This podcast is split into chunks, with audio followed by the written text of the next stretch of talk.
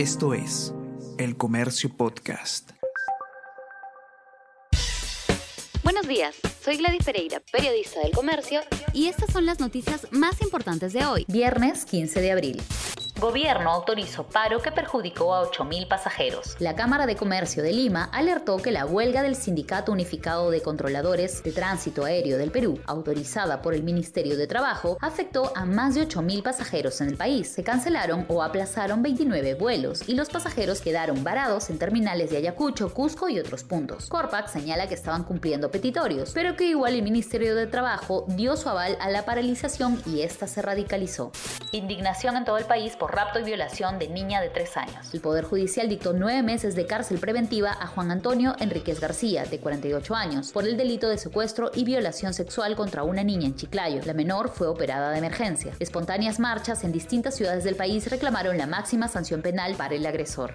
Uso de mascarilla sigue siendo obligatorio. El Ministerio de Salud aclaró que el uso de la mascarilla continúa siendo obligatorio en espacios abiertos y cerrados. Si bien se ha logrado vacunar a más del 50% de la población objetivo con la tercera dosis contra el COVID-19, el MINSA señaló que la población debe seguir cumpliendo las medidas de prevención, como el uso de mascarilla, lavado de manos, entre otros.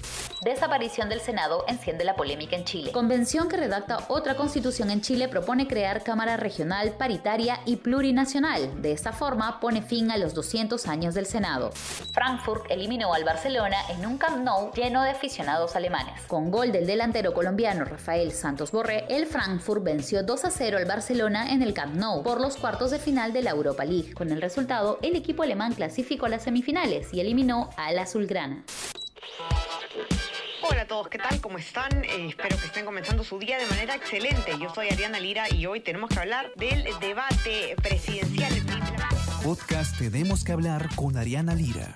Lunes, miércoles y viernes desde las 7 de la mañana. Nuevamente, Entérate todo sobre las noticias más relevantes del panorama actual, nacional o internacional.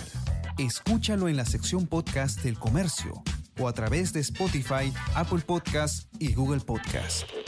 Me despido de ustedes y eh, les digo que se sigan cuidando como siempre y que tengan un excelente fin de semana. Y nos encontramos de nuevo de lunes. Chao, chao, ¿cómo están?